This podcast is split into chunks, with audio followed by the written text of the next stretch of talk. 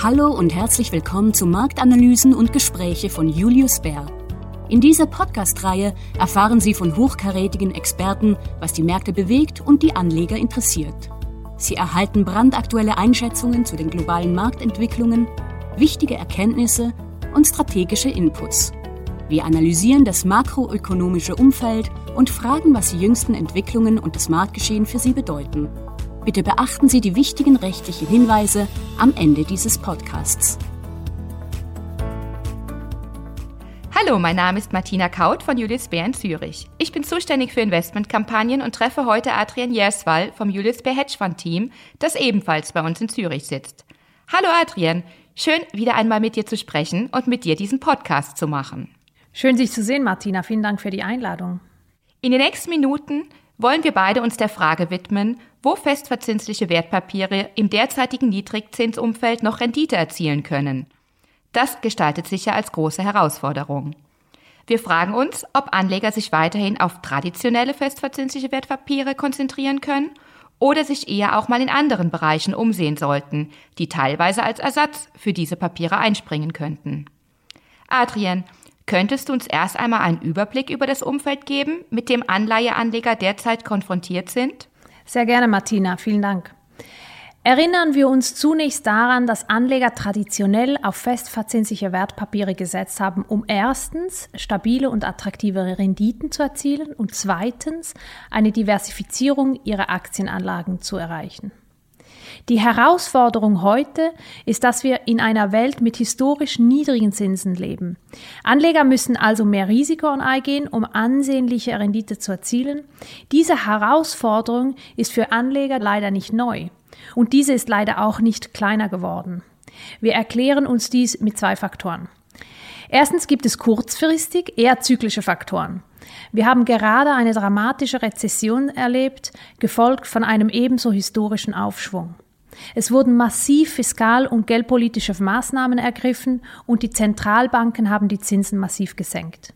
Aktuell sieht es eher so aus, dass diese Maßnahmen von den US-Notenbank schrittweise zurückgefahren werden und wir erwarten auch eine tiefe Inflation und eine Normalisierung der Lieferkette.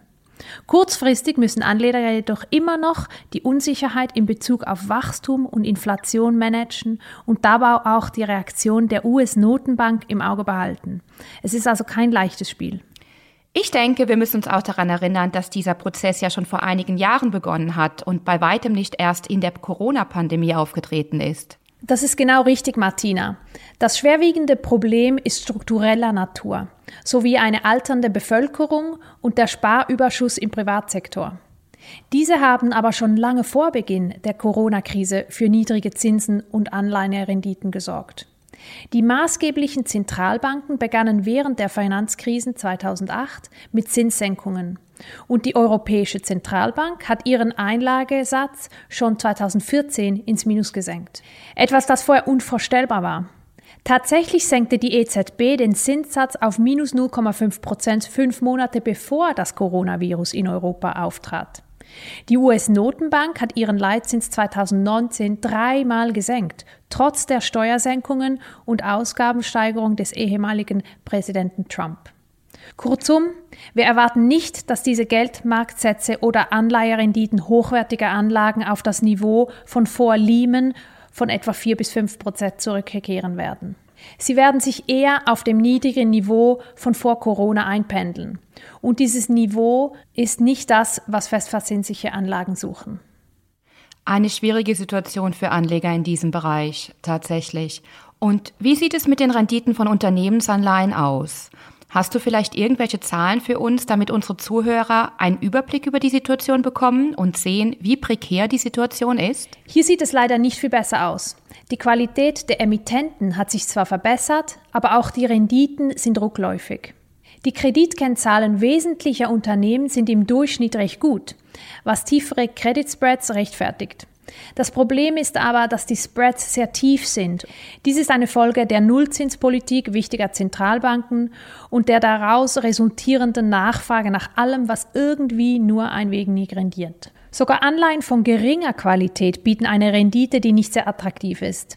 So liegt die durchschnittliche Rendite für US-Dollar-Unternehmensanleihen ohne Investment-Grade-Rating bei nur 3,5 Prozent.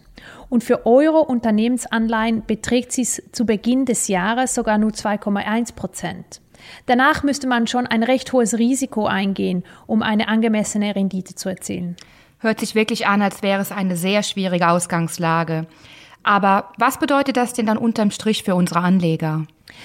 Es bedeutet, dass wenn Anleihen auslaufen, dass die Anleger vor der Herausforderung stehen, ihr Geld entweder zu wesentlich niedrigeren Renditen reinvestieren, wenn sie nicht zusätzliches Risiko eingehen wollen, oder eben ein höheres Risiko eingehen müssen, um auch mehr zu bekommen. Trotzdem sehen wir einige Anlageoptionen. Erstens können Anleger Anlagestrategien in Erwägung ziehen, die das gesamte Spektrum der traditionellen Festzinsmärkte abdecken. Wir denken hier an Absolute Return Anleihefonds, die flexibel Kredit- und Zinsstrategien anwenden und gerade gegenüber sich schnell ändernden Marktbedingungen rascher reagieren können. Wir sehen dieses Umfeld nun, wo die Zentralbanken ihre Geldpolitik normalisieren wollen. Darüber hinaus sehen unsere Research-Analysten Chancen bei hochverzinslichen Titeln besserer Qualität, aber hier ist und bleibt die Auswahl entscheidend.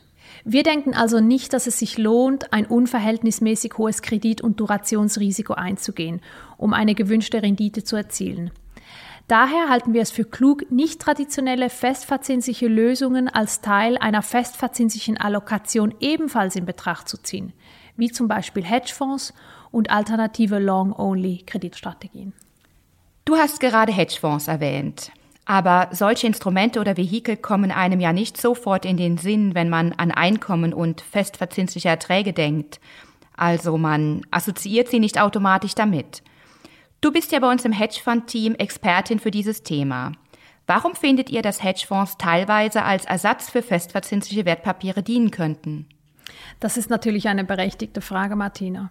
Hedgefonds verfolgen einen aktiven, vielfach flexiblen Anlageansatz und sie verwenden sehr unterschiedliche Anlagestrategien und Handelsstile.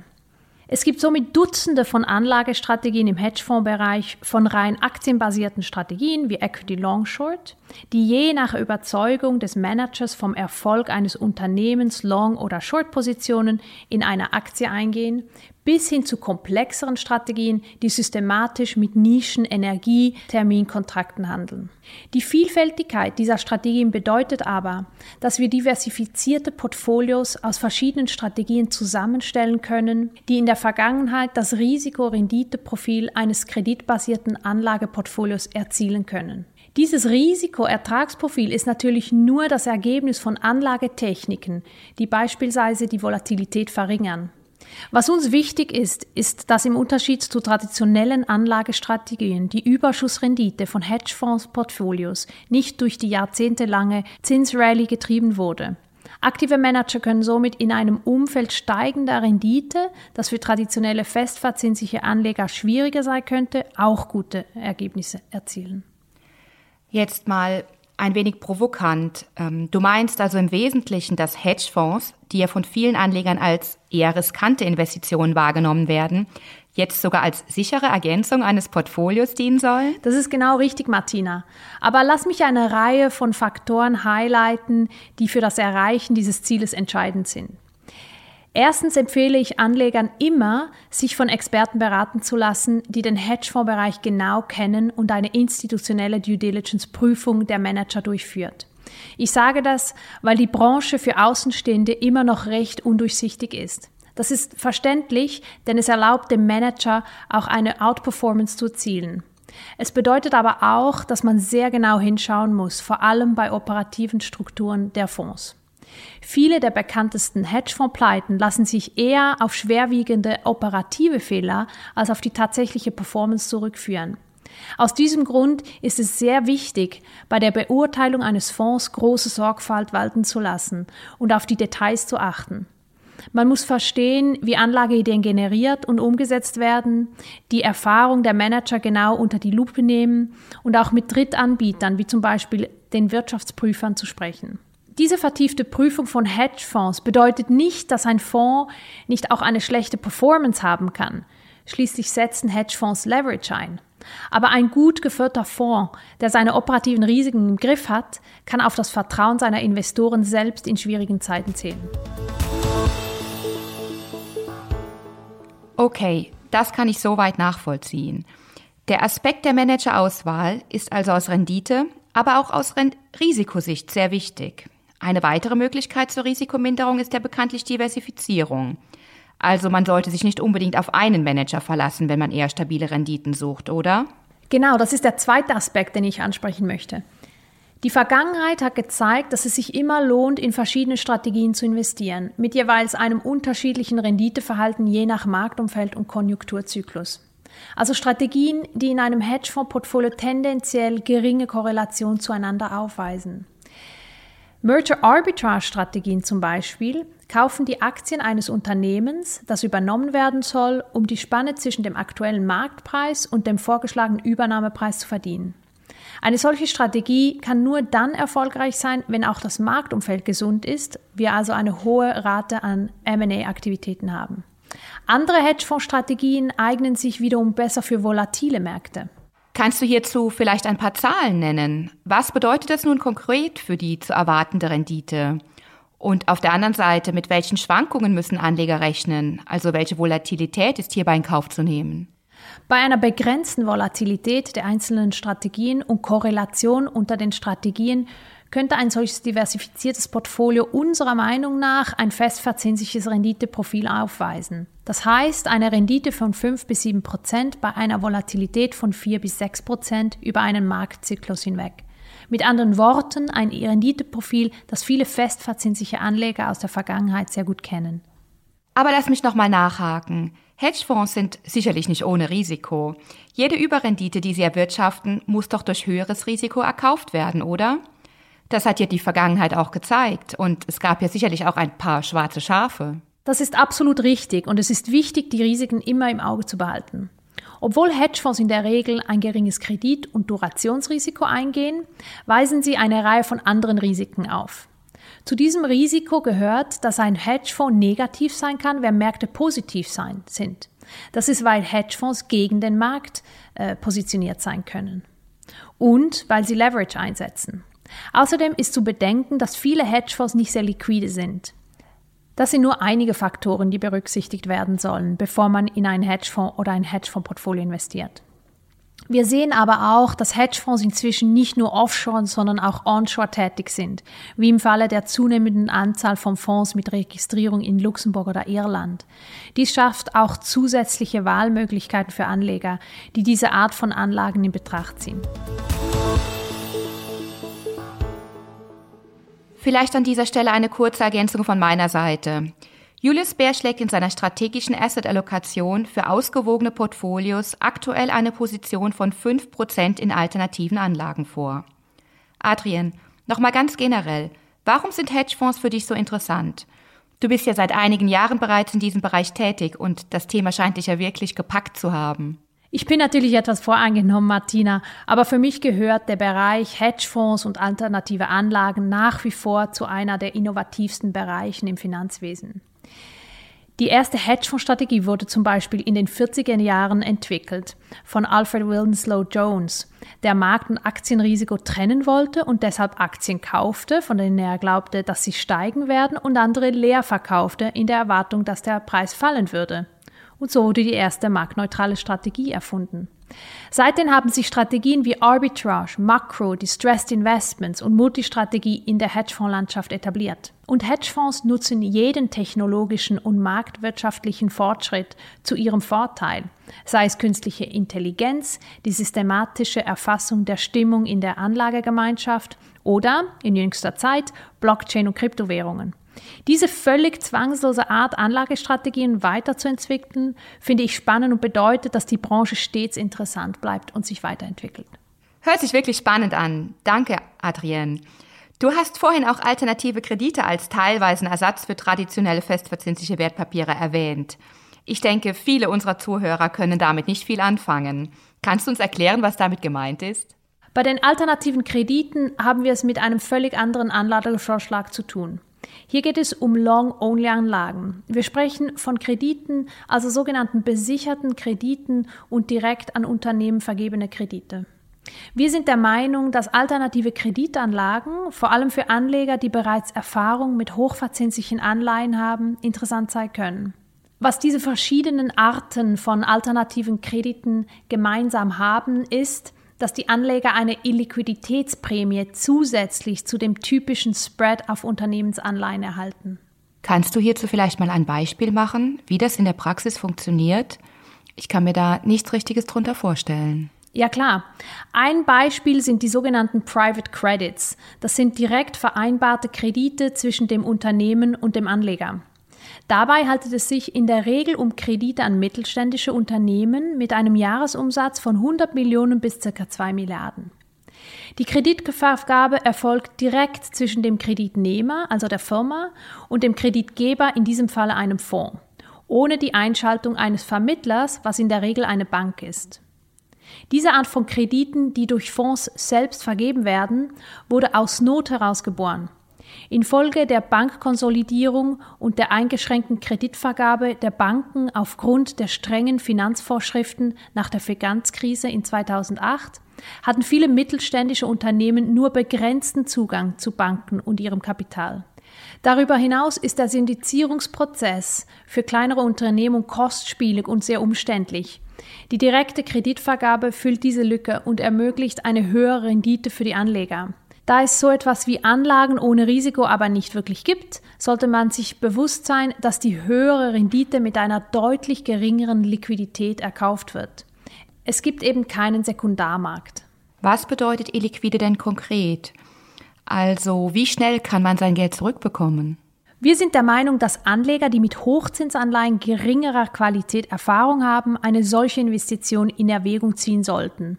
Insbesondere für den Teil ihres Portfolios, der kurz- bis mittelfristig nicht gebraucht wird.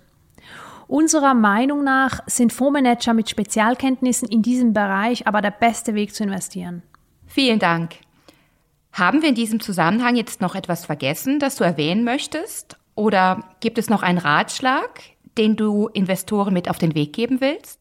Es lohnt sich sicher zu erwähnen, dass das Marktumfeld für Hedgefonds im Vergleich zu den letzten zehn Jahren sich stark verändert und dass ich viel optimistischer bin, was die Chancen im Bereich der alternativen Anlagen angeht.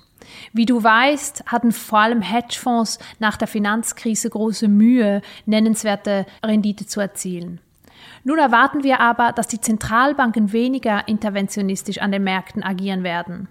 Für aktive Manager bedeutet dies, dass sie besser positioniert sein können, um den Markt zu schlagen. Ich empfehle aber dringend, sich von Anlageexperten in diesem Bereich beraten zu lassen. Denn was eine geeignete Lösung im Bereich der alternativen Anlagen ist, hängt immer von der Situation und von den Zielen des Kunden ab. Danke für diese abschließenden Gedanken, Adrien. Damit sind wir auch schon am Ende unseres Gesprächs und auch am Ende dieses Podcasts angelangt. Vielen Dank, dass du heute bei mir warst.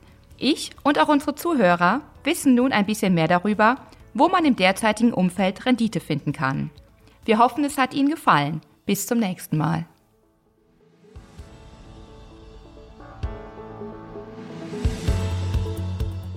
Das war Marktanalysen und Gespräche von Julius Bär. Abonnieren Sie doch unsere Sendung auf Ihrem Lieblingskanal Spotify, Apple Podcasts, Google Podcasts oder wo immer Sie mögen. Wenn Sie mehr über Julius Bär, unsere Mitarbeitenden und unsere neuesten Ideen erfahren wollen, besuchen Sie uns auf www.juliusbär.com. Wir freuen uns schon, Sie bald bei unserer nächsten Folge begrüßen zu dürfen. Haftungsausschluss für Podcasts. Die in diesem Podcast geäußerten Informationen und Meinungen stellen Marketingmaterial dar und sind nicht das Ergebnis einer unabhängigen Finanz- oder Investmentanalyse. Der Inhalt des Podcasts dient ausschließlich zu Informationszwecken und stellt weder ein Angebot noch eine Empfehlung oder eine Aufforderung von oder im Namen von Julius Baer zum Kauf oder Verkauf von Wertpapieren, wertpapierbasierten Derivaten oder anderen Produkten oder zur Teilnahme an einer bestimmten Handelsstrategie in einer bestimmten Rechtsordnung dar. Julius Bär übernimmt keine Haftung für Verluste, die aus der Nutzung der Podcast-Inhalte entstehen. Weitere wichtige rechtliche Hinweise finden Sie unter www.juliusbär.com